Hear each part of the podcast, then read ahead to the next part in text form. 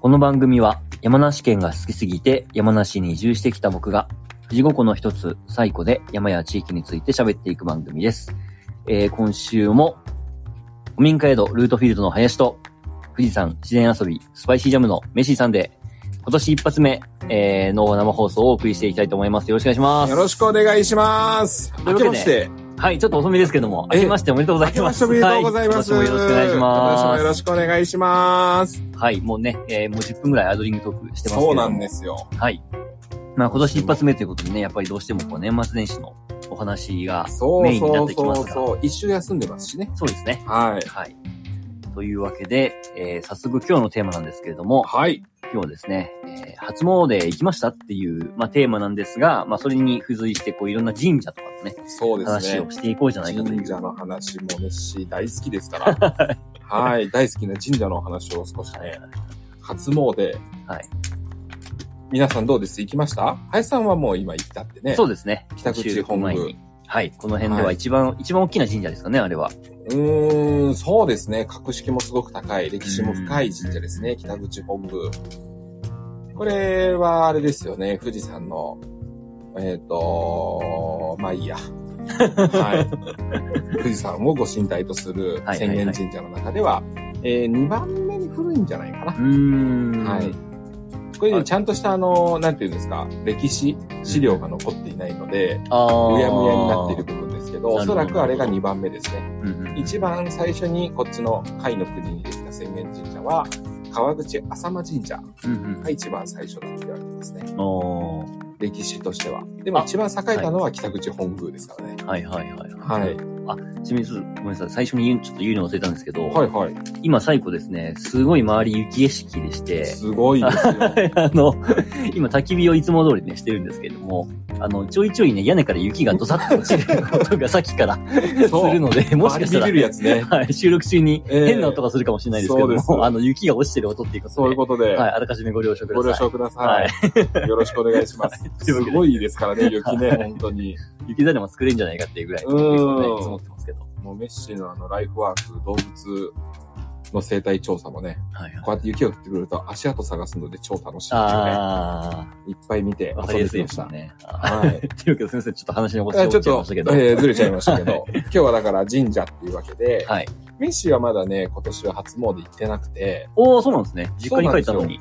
実家帰ったんですけど、まあ初詣はこっちでしようかなっていうところがあるのほうほと、またこうね、皆さんもそうだと思いますけど、コロナのこととかってね、うんなかなか、あのー混む、正月三が日とかちょまっとだね、なかなかですようん行きづらかっね。たりするところもあって、行ってないよっていうような方もいたりとかね、うん。するかもしれないんで、まあ旅行がてらこっちに来て、うん初詣したらいいんじゃないっていうわけで、メッシーがおすすめする、はい。この富士五湖地域のはい。面白い神社をはい。 3つほどご紹介させていただこうか三大面白神社と。。三大面白神社っていうのがあってですね、お願いします。どれから行こうかな。 まずはね、そうですね、やっぱり魔王天神社が外せないですかね。魔王天神社ですね。そう。これ、林さんご存知ですかあの、名前はよく見ます。あの、僕がいつも走ってるルートに、魔王天神社こっちっていう看板が出てああ、そうですよね。はいはいはい。はい。魔王天神社っていうのは、鳴沢村にあるんで、はいこの今、西湖からだと、えっ、と、対岸にある山、足和田山の向こう側ですね。うんうん反対側、ちょうど真裏ぐらいになるんですかね。はいにある神社ですけど、名前がまたね、すごいでうん。すまあ、よね。独特ですよね。魔王ですからね。独特魔王。はいはいはい。あの魔王ですからね。そうですね。あ悪の魔の魔前に王です。はい。王様の王に、そう。で、天。天国の天に。この神、はい魔王天神社って、もともとね、日本中にあった神社なんですけどあ、そうなんですかそう。今はね、あの、鳴沢村ぐらいにしかないですね。おー、聞いたことないですもんはね。い、魔王天神社っていう名前を名乗っている神社っていうのはないですね。あないと言われてます。はいもしかしたら探せばあるのかもしれないですけあど。ー。でなんで魔王天っていうかっていうと、はいこれあれですよ、第六天魔王って聞いたことありますお、織田信長が連想されますね。そうですね。は織いはいはいはい田信古長典ラジオファンとしては。 が、まあ、自称したとされるはいはいはい。のが第六天魔王ってやつですけど、はいこれ何かっていうと、仏教の世界で、はい第六天魔王っていうのは、こう、悟りを開く邪魔をする、うんうんうんうん仏教から遠ざけさせようとするあーはい。神様っていうかね、仏様っていう位置づけで、うんまあちょっといたずらっぽい、うんえー、悪い神様なんですよ。 うんうんうんで、なんでそんなのを祀っているのかっていうのもまたちょっと面白いところですけうど、ん。うん、確かに。そう。そういうのをか祀っているっていうので、第六天魔王っていう存在がいて、はいで、えー魔王天神社か、えー第六天神社っていう名前の神社がたくさんあるんですうが、ーん。これ昔ね、神仏、根交、はい神道と仏教はいはいはい。って別々のものだったんですけそうどで、すね。えー一緒になっちゃったんですよね。ほう。この神道ってもともと日本にあった文化はい。に、はい大陸から仏教が入ってきた時に仏教が流行ったと。で、その時に仏教の中の神様の位置づけっていうのを日本の元々の神道の神様と位が同じようなものとか、意味合い、ご利益が同じものは一緒にしましょうっていうようなことが起きてごっちゃになった神社なんですよ。ただから神社なのに仏教の神様の第六天魔王をああ、祀確ってかるにっていうわけ神ですね社ってそうですよね。だって、仏教じゃないですもんね。そうですね。はいはい。で、えっ、と、明治の頃に、今度は、逆のことが起きるんですよね。仏教と神道を分けましょうっていうああ、はいはいはいはい。ことが起きて、はいはいはい。その時に、えー魔王天神社とか、第六天神社っていうやつは、全部、解明を余儀なくされるんですうーね。ん。それで、えー天っていうものだけを残して、天神社っていう名前になって残っ てますね。おー天神社そう。へ天神ー社の場合はですね、あんま聞かないですね、それあ、これはね、でもね、有名です。あの、菅原道真も。こう、を祀っていうのが天神社なのああ。で、へえ。そうです、そうです。そういうわけで神様も変わっちゃって、ほうほうほうほうほいろいろとややこしい。。う。もはや神ですすらないみたい な。そうなんですよ。いろいろとややこしい歴史のある神社なんですけど、はいはいはい。その中で、えー地元住民がそれに反対して、明治の頃のはい廃仏希釈って言いますけど、はその行いに反対して、名前を変えるだとか、神様変えるなんて、罰当たりなことできんってわけで、まあ、言われてみればそうですね。そう、そのまま残ったっていうのが、まあ、大天神社ですね。へでえ。ご利益としてはですね、あの、戦の神様なんですね。ああ。大六天魔あ、だからちょっと織田信長もそこに、そうなんであす。れですかね。だ織田信長が自称したってのはは、いあの人仏教嫌いだったので、はいはいはい。仏教を、そうですよね。あの人キリスト教用語派ですもんね。そうです、そうです、はいはいはい。仏教の悟りを開くってのが仏教の、えーゴール地点じゃないですか。はい。それを邪魔する存在が第六天魔王ですかああ。ら、それを自称したってわけですね。はいはいはいはいはい。で、戦いの神様でもあるから演技がいいってわけで、そういうのを使ったんじゃないいかっていうなのが言われてます。ね。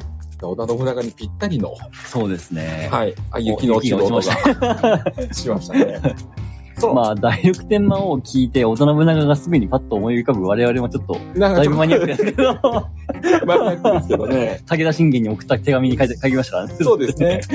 そう。で、自称したのはあそこだけみたいですね。あーあの、あ、そあうなんのですね。手紙の中だけで、えーそういうことを言ったっていうわなけるほどなでる、ほど。自分でいつも我は、我は第六天魔王ぞみたいなことを言ったっていうのは、史実としては確認されてないことらしいですね。言ってたかもしれないですけど。うんうんうんうん。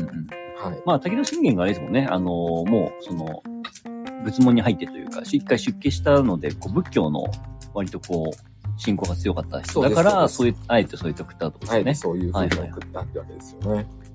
その話も面白いですけどね。はい。まあ、魔王天神社の話するとそれになっちゃうなと思ったんですけ ど。大丈夫そ大う丈夫そういうわです。けで、戦いの神様っていうか、はいまあ、あの、剣の神様なんですよね。うーん。で、派生するものとして、この神様のエピソードとして、剣を一振りすると風も切ったっていうね。おーいうわけで、風よけの神様っほうほうていうね、ちょっと珍しい。風受けってど、どっちの風ですか普通の自然の。自然の強風の方です。ウウィィンンドドのの方方ですね。あの、病気の風邪じゃなくて。はいはい。まあ、それも多分、日本人語呂合わせが好きなんで、あーそういうえ確かにーこと確かもにしてたと思いますけど。はいはいはい。黒合わせ好きですね、確かに。そうそうそ うそう。ウィンドの風とね、はいはい病の。風とね、はい。はい、掛け合わせてどっちもいいんじゃないかっていうのでやってたと思いますけどう、ん。そういうわけで風の神様で強風よけうんうんの神様としても有名ですねう。ん。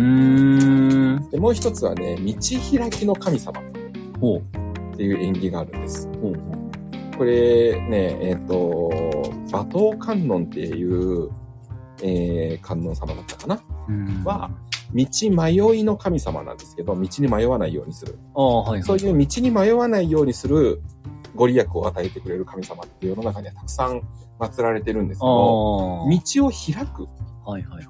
新しい道を作るっていうような神様ってあんまり祀ああ、らあんれてまいり聞ないくたこて、とないですね。聞いたことないですよね。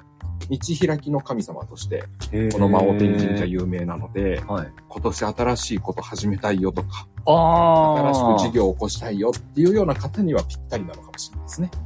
なんかちょっとあれですね、あのー、あれ思い出しましたね。松下幸之助の道を開くっていう本があるんですけど。はいはいはいはいそれ思い出しましたね。思い出しましたか 松下幸之助も第6天魔王。。 いや、第6天魔王は多分、絶対進行しないと思い ますけしど。ないですかねそうそう、だからそういうね、すごく珍しいものがありますね。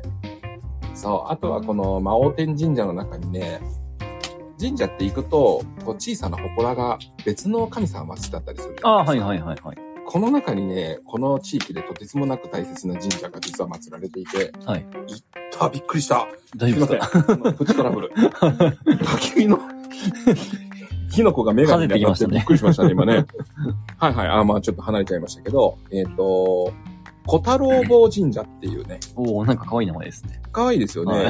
古いに、あ太郎そっちは二郎太郎のはいはいはい。二郎ですね。あ、だ太郎ですね。はい。に、坊は坊やの坊ですけど、はい小太郎坊っていうのが祀られていて、はいこれは、まあ後でね、お話ししますけど、神社って奥宮と里宮っていう風な考え方があって、ああ、はいはい。聞いなたんとことなあくりイますかメージは湧きますね。里宮っていうのはあの、人々が気軽に参拝できるように、その住んでいる地域、はいはいはいはいはい。すぐアクセスできる場所に起こす神社ですけうどんう、んうんうん奥宮とか山宮って呼ばれるものは、文字通りで、もっとその上とか奥とかにはいはい。祀られるんですけど、これね、えー小太郎坊神社っていうのは、富士山の5合目に山梨県側からアクセスすると、小御嶽神社っていう神社が、うーん。 5合目のね、あのレストハウスのところにあるんですけど、うーん。スバルライン車で上がってった先のね、はいはいはい。そこの神社の奥宮なんです。うーん。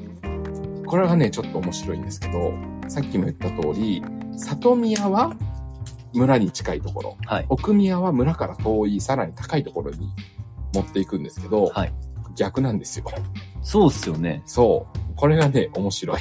ええー。そう。里宮が富士山にあって、それよりも標高が1000メートル以上下にある、はい魔王天神社の中にひっそりと祀られている小太郎坊が、えー、小御嶽神社の奥宮になるんですね。えっていうね、謎の、謎がいっぱいある神社なんです。魔王天神 社って。どうしてっていう。ことがね、たくさんあって、しかも、こう、大きな神社ではなくて、は地域の信仰だけで守られてきた神社なので、はい。言われとかが少ないんですね。おー文献がなあーんでそこにそれはいはいはがいあるのとか、あー、はいはいはい。そう、何を祀っていて、どういう儀式してるのとか、はいはいはい。そういう文献が非常に少ないんで、今も謎が多い。あただまああ、ご利益がすごく面白いので、あーおすすめですよってわけなるほどなるほど。今もね、いっぱい、あの、訪れる方いますね。勝負ごとに勝つ神社でもありますからね。戦いの神様。うーん。賭け事とか、勝負事とか。 はい。今年は勝負すんだぞとか、新しくこれやるんだっていう人におすすめの神社です。なるほど。いやー、もう盛り上がっちゃって、もう何分喋ったんですかね、今 ね。一個目ですけどね、 1個目ですけどね。 三大面白い神社えーの。三大面白い神一個社。三大面白い神社のねはい、 2個目次いきますかね。はい。お願いします2個目はですね、今度ちょっと離れます。はい山中湖。はい。にある石割神社ってやつで石す割ね。神社。はい。これは聞いたことありますか、林さんは。ないですね。ないですかないですね。初耳山中湖情報がほぼないですよ。。ほぼないいですか山中湖にね、石割山ってあるのがご存知で すあー、聞いたことはありま聞す、いた名ことあ前りまは。すね聞いたことないですけど。うそう、石割山の、その語源になってるのがこの石割神社。ーん。で、石割って石を本当に二つに割るのはい割るなんですけど、うんこれね、神社に行くと、これ昔、昔からの、なんていうんですかね、地域信仰の形が色濃く残っている神社で、昔神道とかそういうののもっと前って、巨石文化ですよね。ううんうんうんうん。自然仏信仰っていうのあーがずっとはいはいはいはい日本にはあって、はいはいそこから神道が生まれていくんですけとど、そういうルーツを匂わせる神社ですね。ね大きい巨岩があるんですけど、うんうんこの巨岩がですね、漢字の石の字の形に割れてるんですよ。へえ。そう。思い浮かびます、へー石の字。なんとなく、なんとなく。だかはらいはいはい石、大きい石の中に石って漢字を入れると、いくつに割れるかっていう感じで思って浮かべてもらえばいいんですけど、はいそういう風に割れてるってわけで、まんまですね。まんまへで、えま。あ、その石と石の間を抜けられたりとかね、するはわいけはいはいで、それを抜けて3回回ると、ああ、よくありますね、えー開運そうでいうすよ、の。みたいな。はいはいはいですはけい。ど、ご利益としてはあんまりこう、パッと面白いものはないんですが、 えっと、眼病の神様とかね、皮膚病と眼病に効くんだったかな。うーん。岩し水が出ていて、その岩から落ちる水を飲むと、ああ、はいはいはい。えー目とか、はいはいはい。はい、によ効くあくりまっすていうのと、もう一つは、この辺のね、最古にも、雨乞いの回でお話ししましたけど、雨乞いの信仰があったと思いますが、はいはいはい。う山中湖においては石割山が雨乞いの聖地です。ーん。そう。雨、石割山から、えー、の、 石割山、じゃあ石割神社の少し下にですね、ものすごく大きなカツラの木がご神木として祀られてるんですけど、うんその裏手に岩からお水がね、コンコンと湧き出してるんですよ。うんうん。うーん。これが、えっ、と、桂川っていう川がうんうんありますけど、この辺には。桂川の源流ですね。うーん。で、桂川の源流ってことは、その先は相模川になってきますかうんら、相模相模川水系で暮らしている人たちの源流の水はそこから出てるんです。うん。うーん。桂の木の裏から出てるから、桂川って名前が残ってるんですけど、うーん。そう、そういうわけで、水の源ってわけで、えー山中湖の、あーなんだ、雨乞いの聖地おーとして知られてますね。はいすごくね、面白い神社ですよ。えーめちゃくち。行ってみようゃ長い石段を登って、今度ああ、いいっすね。いめいちゃトレーくニちゃングで長い。きそうそう、400何段あるんですよね、確かね。ええ。マジで。ね、気が遠くなりますね、あれ。登ると。ああ、それ面白そうですね。そう、。山の上までね、全部階段に見えます。ええ一。直線。で、登るじゃないですか。はいそうすると、右手に曲がるんですよ。はい石段が、でね、そこでまず一つ目の絶望ですね。あこんだけ石段を登った先に境内があると思いきや、はいはいはいもう一回の曲がって登らされるってい うね。で、さらに石段を登るとですね、、はいよいよ着くかと思いきや、はえーそこからは、えー登山道みたいになっていて、あ。さらに15分、20分ぐらい歩かないと、あ、いいっすね。いいっえすーね。山に、神社に行けないっていうね、なかなかの修行ですね、あれは。ああ、僕的にはテンション上がりますけど。そうですねその情報は。あやさんにはぴったりな感じかもしれないで すね。そう。ええ。一個前の魔王天神社も道開きの神様ですから、はいあやさんにもぴったりと思いまあすけどそうですね。。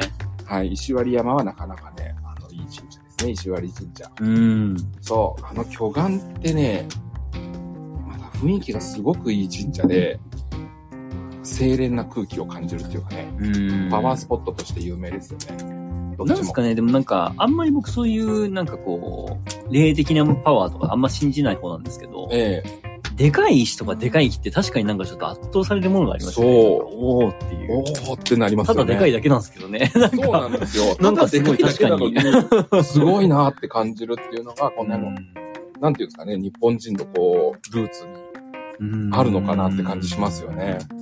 ただでかいっていうことは正義なんですよ。 そう ですね信。仰、これだけの信仰を集めるっていう上でもね、はいはい。あすごい武器になるんですよねう。んはい。そういうわけでちょっと巨石文化とかね、そういうのも信仰が伺えるような面白い神社が、あ今言った石割神社です石ね、割神社ですね。はい。行ってみよう、今度。ぜひ行ってみてくださ。はいそして三つ目。三つ目ですね。えーいよいよ。いよいよ、はい。これはメッシーもいつも言っている、はい初詣はここに行くって決めてる神社ですけど、はい。荒谷山神社っていうのがありますね。荒谷山神社。はい。はい。山神社っていうのが、あー日本中にある神社ですけど、はいはいはい。これも、あの、山岳信仰ってうやつですん、ね。まあそうでしょう、ね。お山を神様ご神体としている神社なんですけど、うん。この山神社は全国にある山神社の中でも、えっ、と、富士山をね、ご神体としている、うんうん。浅間さんと同じものをご神体としている神様なりますね。神社になりますねう。で、山神社はですね、今、調べてもらうと、いろいろ情報が出てくると思いますけど、はい金運の神社として今めちゃくちゃ有名ですね。はいはいはい。聞いたことありますよ、僕も。メッシ欲まみれの人間 なんで、強欲ですから、あお金いっぱいいっぱい欲しいってわけで、はい、山神社に毎年伺ってますけれども、もともとね、えっ、と、山神社っていうのはどういう神様かっていうと、えっ、と、手仕事とかの神様ですね。うーん。山に生えてるものって木じゃないですか。はい。木を使って仕事をする人たちの神様だったんですよ。うんうんうん。山で仕事する人たちの神様。っていうわけで、えっ、と、林業とか大工さんうんうん。とかの手仕事と、あとは山そのものを仕事にしているような漁師さんとか、うーんそういう方、の、えーにご利益があるような神社だったんですけど、まあそれが商売っていうところに転じていって、結果的に今は商売繁盛うんうんの神様として有名ですね。うん。うーん。これも全国各地から経営者がそ集うまでる。すよね。すなごんいかテレビかなんかでやったんでしたっけなんか一気に有名になりましたよね。そう一気に有名になっちゃってね、非常にあの、混雑するの で、えー私今年行ってないですよ、まだ。 旧正月ぐらいまでに行こうかなって思って、はいはい。はい、2月1日が今年旧正月なんで、それまでになるほど。半ばくらいに行くかななんて思ってますけど。ちなみに、荒屋っていうのはどういう感じですか荒屋はですね、新しいに、えー屋根の屋だったと思いますけどね。おー荒屋山神社ですね。ほうほうこれはね、さっきのあの、魔王天の奥宮里宮の話ですけど、はえっ、と、里宮は、この間、ほら、林さんも初詣に行った北口本宮はい。浅間神社はいのすぐ脇のあたりにありますね。うーん。そこにお参りに行くんですけど、奥宮はですね、これすっごく行きづらいんですよ。富士山の山中にあるんですが、えっ、と、5合目までスバルラインで車で行けるでしょはい。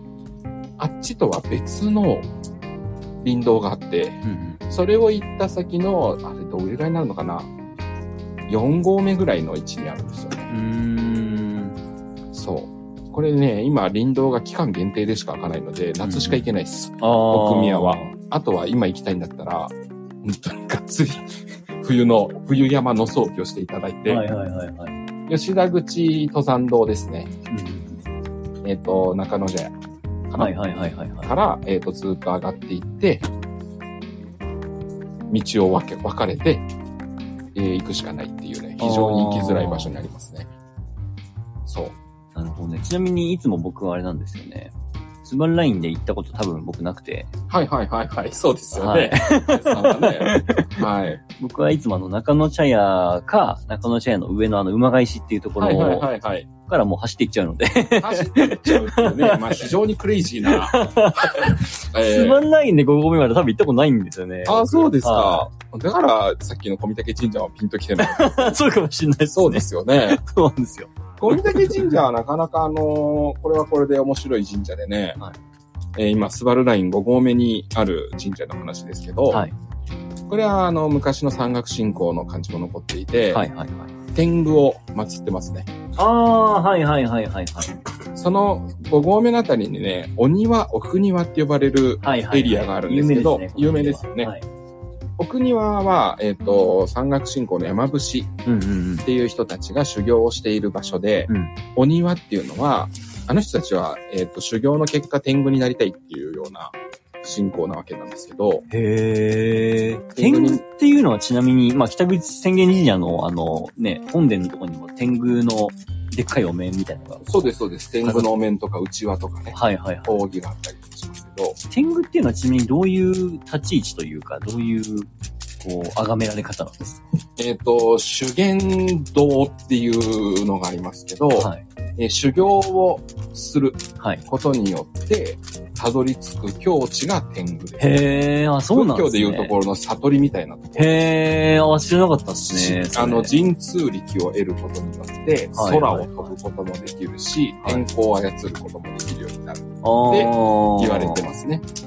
これまたちょっとあへの、有意識みたいなところが入ってきますけど、ああ。そうう。いう、まあ、文あの、信仰っていうのがあって、だからその、天狗っていうのを、はいがまあ一つの目標地点なんですよね。はい天狗になるっていうのが。うんうんで、その天狗たちが、えー、修行をするのが、富士山の山頂うん。うん。と、えー、鬼輪のあたり。で、奥庭ってのは天狗が遊びに来る場所だよっていうわけで、で余暇を楽しむ場所が奥庭ですね。天狗の鬼はは。なんでその富士山の山岳信仰そのものには、この修験っていうのが大きく結びついていて、で、そこには、えー、修験は山伏や天狗っていうのが必ずくっついてくるんで、うん山岳信仰、お山を神様とするような神社とかには、だいたい天狗っていうのはくっついてきたりしまうすね。ん。なんでこの辺の神社でも浅間神社さんなんかは、えっ、と、天狗のお面であったりだとか、うん。そういうのが祀られていて、えっ、と、富士宮にありますけど、浅間神社の総本山ね。うん。そこの門、家門は白の門って言うんですけど、この白の門はね、天狗の内輪のような形をしてますうね。ん。そういう独特の門章がありますね。ねすごく深く関わってます。でややこしいんですよね。うん神道。でのゴールが天狗になる こと。仏教の、えーゴールは悟りを開くこと。はいはいはいで、それが一色体になっちゃった結果、どっちもなんかごちゃごちゃごちゃごちゃっていろんなところに混ざっていて、どっちの雰囲気も、もどの神社に行ったりしても得られるっていうのが今、現代の神社の形になってますよね。えー、面白いっすね。面白い。うごちゃごちゃになってますから。ん。この廃仏希釈もね、また、あちょっと今回の話からずれちゃいますけど、はい。なかなか、えっ、と、えげつない、鬼畜な行いで、廃物記者。廃仏希釈。神仏混交で神道と仏教がごっちゃになっちゃったんですよね。やはいはいっはぱい。り室町の頃にはもうなってたって言われてますよ。う室町時代には。ん。はい。それから、えっ、と、ずーっと人々はその形のまま信仰を続けて、うんこれが廃仏希釈で話しましょうよっていうことを言ったのは明治の頃なんです。うん。明治になるまでずっとそれでやってて、明治の頃に急に分けますっていうことになって、うん。分けるにためには神社にある仏像は全部撤去かぶち壊すってことになったんうですよ。ーん。だからあの富士山のにはこの後また富士講ってのがあってね、はいはいはい。富士山信仰の大元ですよね、は富士講で仏像を一緒に背負って山登って、うん。山腹にそれを置いてくるっていうようなこともいろいろしたんですけど、うん。えっ、と、なんていうんですか、おそお供えじゃないけど、うんうん。登った証として残うんすうんこの仏像の首だけ全部ハンマーでぶち取られて、首がない仏像っていうのがいっぱい。うん。お地蔵様が置いてあったりとかね。そういう面こと白いもなありぁま日本でもあるんですね、そういうの。そういうね、これ、今思うと本当に何でしたんだろう、そんなことって思いますけど、すごく罰当たりな行為ですよね。まあそうですね。そう、そういうことが行われて、だから、お寺さんにある神社、はい神道のものも全部ぶち壊されたし、うん。そう。新しくね、場所を設けてそこに移せばよかったんだけど、うんそういうこともせず、とにかく分けるっていう、はいはい。むちゃくちゃなことをして、本当っすね。そう。その難を逃れてるのが最初に言った魔王天神。 なるほど、なるほど。そう、奇跡の神社ですね、そういう意味でも。歴歴史的に。もすごく。どっかのタイミングでなんかフィーチャーされる時が来るかもしれないですね。そうですよね。非常にあの面白い神社なんでね、ぜひ今言った3つ、えー荒谷山神社、おすすめですが、ミッシーだから、去年荒谷山神社にお参りに行った時に、はい。ご祈祷を受けてお札をもらってきたんですけど、はいこう、ね、祝詞をあげてくださるじゃないですかうん。うんで、その、なんていうんですかね、境内の中に呼ばれて、うんその読み上げるときに、あれって不思議で、神様にお参りするときって住所とかかんちゃんと言うんですよね。ああ、はいはいはいはい。そう、です富士ね。河口湖町、船津の富士山自然遊び、スパイシージャム、飯は塚いなんちゃらーつ ってじゃ読まれるわけですよ。あ。はい。ジャムーって言われ ました。うん笑っちゃうかと思ったんですけど。しかもね、あの、読めなかったみたいで、はい会社名が長いから。はいはい。一息で行けなくて、富士山自然遊びスパイシー、ジャームーなんか違う意味に聞こえたジャンプがなんか。 笑っちゃいそうになったんですけど、これね、あの、4、5人並んで、そのご祈祷を受けてたんですけど、は横にいた方とかはね、大阪と、の焼肉屋さんと、ええっ、とね、もう一人は東京の麻布だなんちゃらって言ってましたね。ねあ本当にものすごい遠くから好みだなと思って、すごいびっくりしました。荒谷山神社今や、金運の神様として超絶パワースポット化してますから、はいはい。すごい、まあ、すごくね、素敵な神社ですね。はい、これもおすすめ。 えーいや、さっきの仏像の首の話にちょっと戻っちゃうんですけど、気になります気もにんなっね。てて。気になりますもんねいや僕はいはいカンボジアに行ったことあるんですよ。はいはいはい、はい。カンボジアにアンコールワットっていう遺跡あるじゃないですか。まあ、あの周りにもあああいりう、あの、アンコール遺跡群っていうのがあるんですけど、うん、そこでもね、同じことが行な行われてましたね。行われてますよね。やっぱりあのーあそこは見なたんだころとうあります。仏教と、うん、えっと、ヒンズー教かなうん、うんうん。の、やっぱり衝突っていうのが過去に起こって、うんその時にやっぱりその仏像の首を全部取るっていうのをうーん、やってたみたいですね。そうですよね。うんあの、岩の中に、壁に、にね、あの、掘ったりもするじゃないですか。はいはいはいあはあいうのもね、顔だけ取ったりとかい。ね。そうですね。そういうことしてますよね。すごい歴史ですよね、この宗教の衝突っていうのは。いや、本当ですね。そういう意味ではやっぱり日本人って不思議だなってところありますよね。普通、神道と仏教であれば多分ぶつかっていたであろうものが、あの、一緒になっちゃうっていうねう。まく取り込んじゃうっていうのが ね、うま日く両本人方の。取り込むっていうの が、あの、実に日本人だし、そうですね。お正月前にはクリスマス祝っちゃうしう、ん。非常にあの日本人らしいところがありますよね。 はいはいハロウィン騒いじゃそうし、みうそうたいな。そう。ね最近ではハロウィン騒ぎますしね。我々子供の頃なんか全然騒がなかったですけどね、ハそうロウですねィンなんて。もうお菓子屋さんがなんかちょろっとやってるぐらいのはいはいはいはい。イメージでしたけど、うん不思議とね、全部う根ん付くっていうのが日本人らしくて面白いですよそねう。ですね。何でも受け入れちゃう。そう。だから廃仏希釈は日本中でやっぱりすごくそれに対する反対運動っていうのが起きたみたいでう、ん。ですぐやめるんですよ。うん。うん。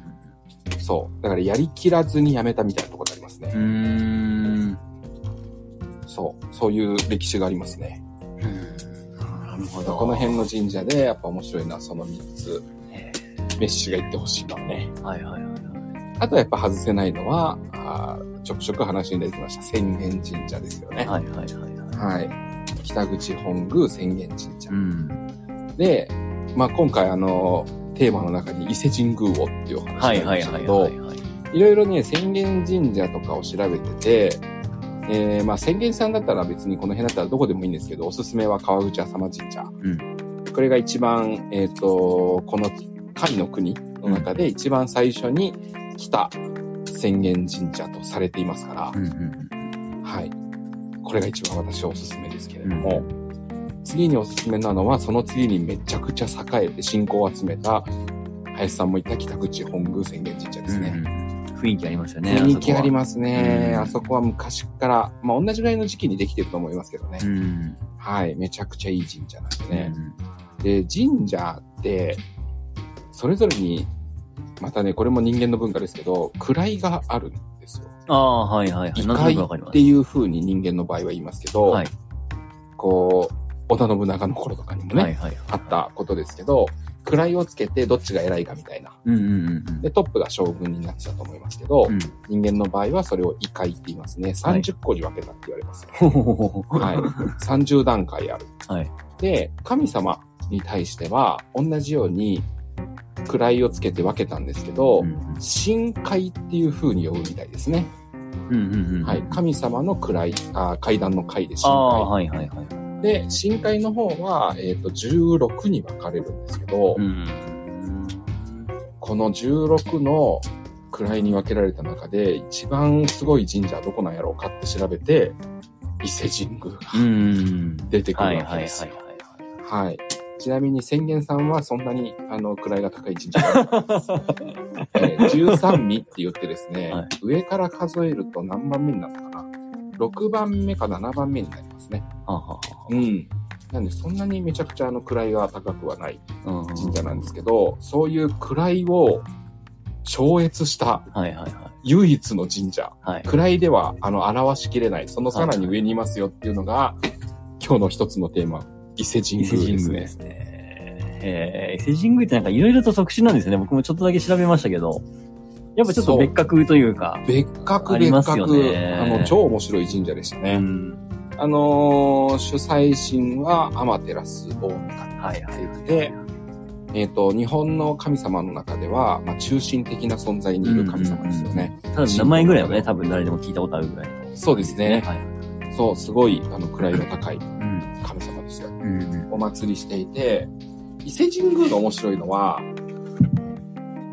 すごく歴史が古いですね。そうですよね。めちゃくちゃもう記録記録に残ってないぐらいの、そうなんですよはいはい。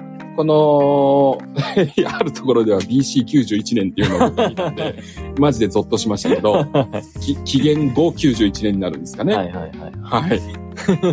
その頃日本人は縄文人ですから、はいそんなわけねえやろうと思いますけ ど、えっと、そんなに古くないとはしても、うん。それでもものすごい昔からある神社うん。で、えっ、と、今みたいにね、読み書きみんなができる時代じゃないですから、はい記録が多分そんなに残ってないんだそうとですよね。思いますけどね。めちゃくちゃ昔からある神社うん。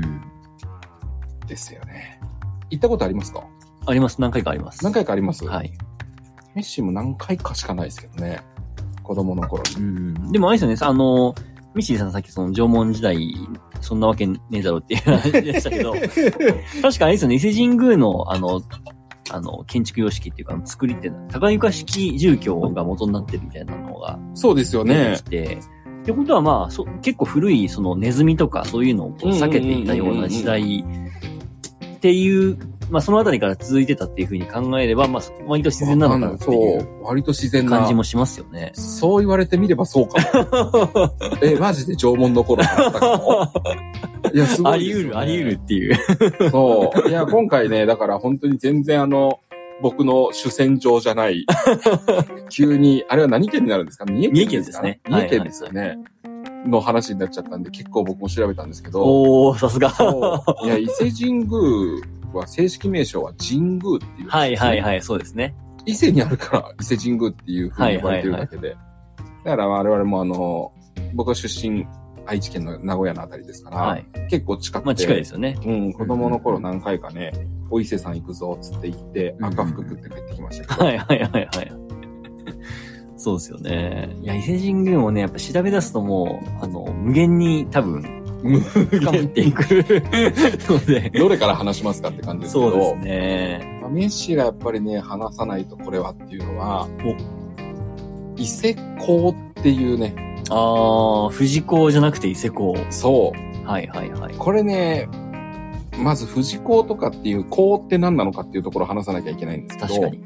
えっ、と、昔からこう神社ってはい信仰を集める場だったんですけど、そうですね。この辺のね、魔王店とかもそうですけど、はい地域のコミュニティに対して信仰を集めるじゃないですか。はで小さな信仰、小さなエリアの信仰しか集まらないあはわいけですよね。だけれども、大きい神社とか格式の高い神社っていうのは、それ以外の地域の人たちも集めることができるっうんうんうんうんていうわけですよ。はい。で、中世に入って、そういうのの違いっていうのが権力構造とかにもつながるわけですけど、はだから要するに伊勢神宮も日本中から信仰を集めたいうんうんうんうん。というわけで、まあ営業みたいなことするんで すよ。伊勢神宮にはい、わかりやすいですね。そうそう、はい宮司さんとかが日本中に旅に出るんです。はいはいはでい。こういう神社がありますよ。こういうご利益がありますよ。はいすごくすごい素晴らしい神社なんですよ。あなたも信仰しませんかっていうようはない感はじいはいで。営業して回るんですね。はいで、神道を募ることをするんですけど、はいその時に、伊勢神宮から例えばこの山梨県はいに営業に来たとするじゃないですか。はいはいはい。そうすると、営業に来て信仰するのはいいんだけど、はい伊勢神宮なんかどうやって行くんってなるじゃん。まあそうなりますよね。そう、めちゃくちゃ、あの、お金もかかるし、はいはいはい。で、今みたいに治安がいい時代じゃないですから、普通にバンバン山賊とかも出るし、あー。山を一個越えるのも命がけみたいな時代ですから、はいはいはい。山いくつ越えるねんっていう距そう離で、すね。移動しなきゃいけないっはいはいはい。てわけで、マジで命がけの行為になっちゃう。うん。だからみん、あの、みんなが行けるわけじゃないわけですよね。はいはいはい。っていうところで、でも、あの、伊勢神宮っていう素晴らしい神社の神、あの、神通力が授かりたいっうんうん。ていうわけで、えー、村単位でうん、みんなでお金を出し合って、第三公って言うんですけど、うんうん。えっ、と、ごめんなさい、なんて言えばいいのかな。代表を立てるんです。うんうんうんうん代理で参拝してもらう。ああ、はいはいそうはい。村でみはいんなでお金を集めて、はいはい。そのお金を、例えば林さん代表で行ってきてって言って、うん林さんに渡して、うんうんうん林さんが一人で伊勢神宮にお参りに行く。責任重大ですね。。そう。責任重大なんですよはい。 まあ持って逃げるようなやつもきっといっぱいいたと思うんですけど、 そう、そういうね、あの、伊勢港、あの、港っていうのが、はいそういうコミュニティのことですね。はいお金をみんなで集めましょう。はい我々は一つのグループですよ。はいこれが、えっ、と、名字の会とかでも話をしましたけど、はい小さなコミュニティがそこら中にある時代ですから、はいはい。コミュニティの結束を高めるって意味でもすごく有利に働いたんですよね。で、この項を立てて、はい村の名前とか、えー項にそれぞれ名前を自分の、自分たちの名前をつけるんです。うんここだったら年馬項とかね、うーん。最古。項とかっていうふうに名前をつけて、最古から来ましたよとうかー、ん。年馬から来ましたよっていうことで、それの第3で来てます私はって言って、てお伊勢ん。さんにお参りして帰ってくる。うーっん。ていあうのそをれが、年に1回する。へーそれがこうってことなんですね。そうです。そういうシステムが項ですね。なるほど。この項のシステムっていうのは、えっ、と、伊勢神宮がやり始めたのが最初だったかな。その前まあにでも熊野古道があったのかな。まあでも、熊野道ってもともとあれですよね。お伊勢参りのそうです、そう道でだす。から。そうですよね。熊野、あ、あとね、お伊勢参りよりもう一個前のなんかがあるんでしたね。へ忘れました。ごめんなさい。え。いやいやいや。うろ覚えだからやめときます。そなう、るそほういどうねね、項の文化っていうのがあって、はいはいはい。その伊勢港が日本中を席巻するんですよ。ほうほう日本中でフィーバーする んです。ほう。いろんなところから伊勢港、伊勢港って言って、はいはいはいお伊勢さんに行ってきましたっていうのを、流行るんですよ。すげえ神様がいるぞと。そうそうそうそう。 えっと、これ室町の頃にはもうすでに伊勢港っていうのは存在していて、はいはい。で、伊勢港っていうね、港とセットで必ず出てくるのが、はいこの地域にもありますけど、推しっていう文化ですね。ほ推し。う。おし。漢字で書くと、えっ、と、ご利益の語とか、あと、なんていうんですか、謙譲語じゃない、尊上。ああ、はいはいはいはいはい。お守りのおとか。はいはいはいはいはい。わかりますかねわかりますね、わかりますよ。難しい 。感じオン、オンっていう字ですよね。そうそうそうはいはいはいはい。に、死は、えっ、と、先生、師範の師ですね。ああ、はいは書いいはい、て、はい。お師っていう文化がありますけど、はいこれは、ご存知知らないっす。知らない。はい。お師っていうのは、えっ、と、この、こうで、あ伊勢ごめん港なさい、知でっ、てるかも。 伊勢港でやってきた人たちをおはいはいはいはい迎えするお仕事ですはいはいはいはね。い。今で言う、ここに今、林さんと私がいますけど、はいこの二人がセットになったような仕事です。はいはいはいはいはい。お宿があって、林さんが受け入れる。はいで、伊勢まで行く間に、はいはい。ガイドトークをする。はいはいはい。伊勢神宮っていうのはこうこうこうなんだよっていうメッシーの仕事はいはいはい。みたいなのを。を全部やるっていうのが、いはい推しっていう仕事で聞すい。たことあります。そう はいはい今で言うホテルマンとガイド業がセットになったような仕事ですね。はいはい。こういうのが一緒にあって世、話係的な感じですそようね。です、そうです。世はいは話い役ですね。お世話をするっていうことをして、うんあの地域はめちゃくちゃだから日本中から人が集まって、うんそうすると結局この知識とか、うんそういうものもいっぱい入ってくるし、物流も盛んになるし、で伊勢神宮の周りっていうのはものすごく栄えたって言いまうすね。ん。そういう歴史がありますよ。うん。そう。で、この伊勢港が日本中でブレイクして、えーその後に今度は富士港っていうものが、この地域でめちゃくちゃ盛り上がりを見せて、うん。今度は伊勢港よりも、えー例えばね、と今の東京からお伊勢さんに行くよりも、富士山に行く方が近いじゃないですか。はいはいはいはい。そう。そういうわけで、関東方面うん。に対して、すごく、えっ、と、流行ったのが富士港っていう文化ですね。うーん、そのなんか切り替えのきっかけみたいなのってなんかあったんですかね。ただまあ単純に距離が近いっていうのもあったでしょうけど。切り替えのきっかけを起こした人物っていうのがいてですね、おおそうなんです ね。はい、長谷川角業さんっていう方おなんですけおど。はい、すご長い谷川角業さんはいつの人だったかな室町の終わりの頃ぐらいだったと思いますけど、その人、な、何の、何、何何の人ですかこれはね、あの、仏教の人なんですけど、はいはいはい。えっ、と、悟りを開いた人ですね。ほうほうほうはい。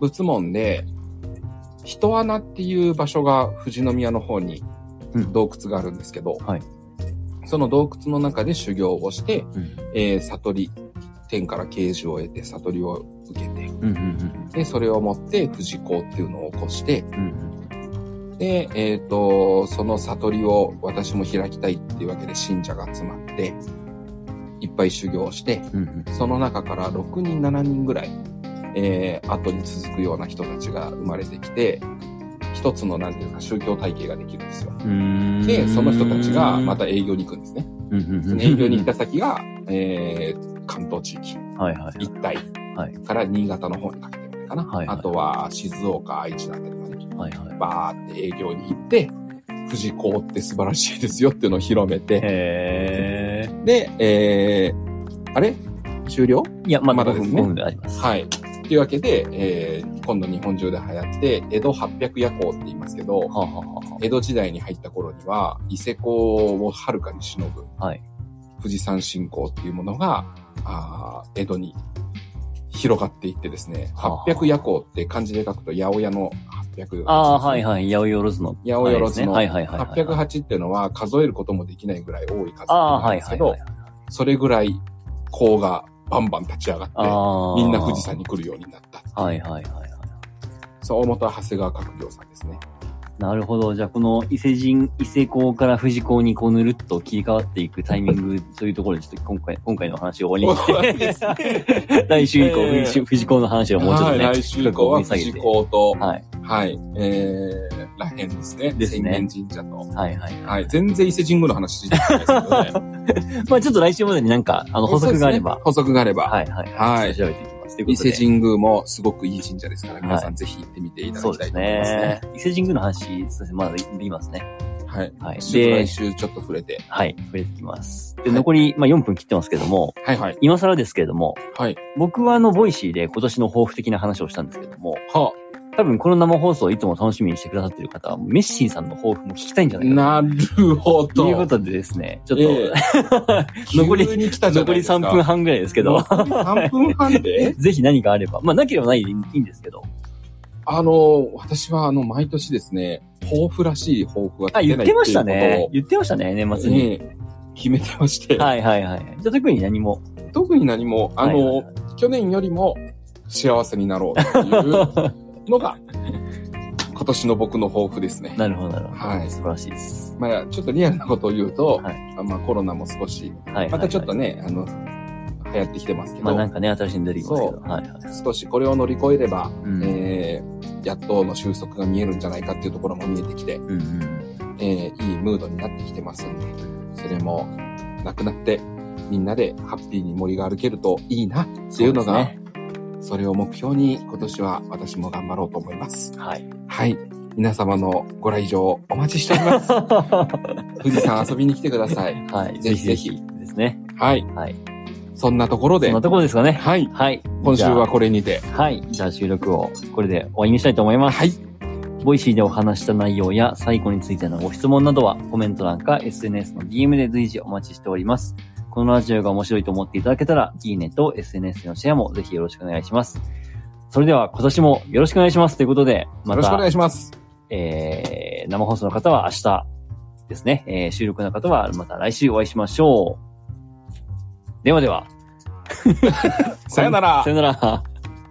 こんな終わり方でした。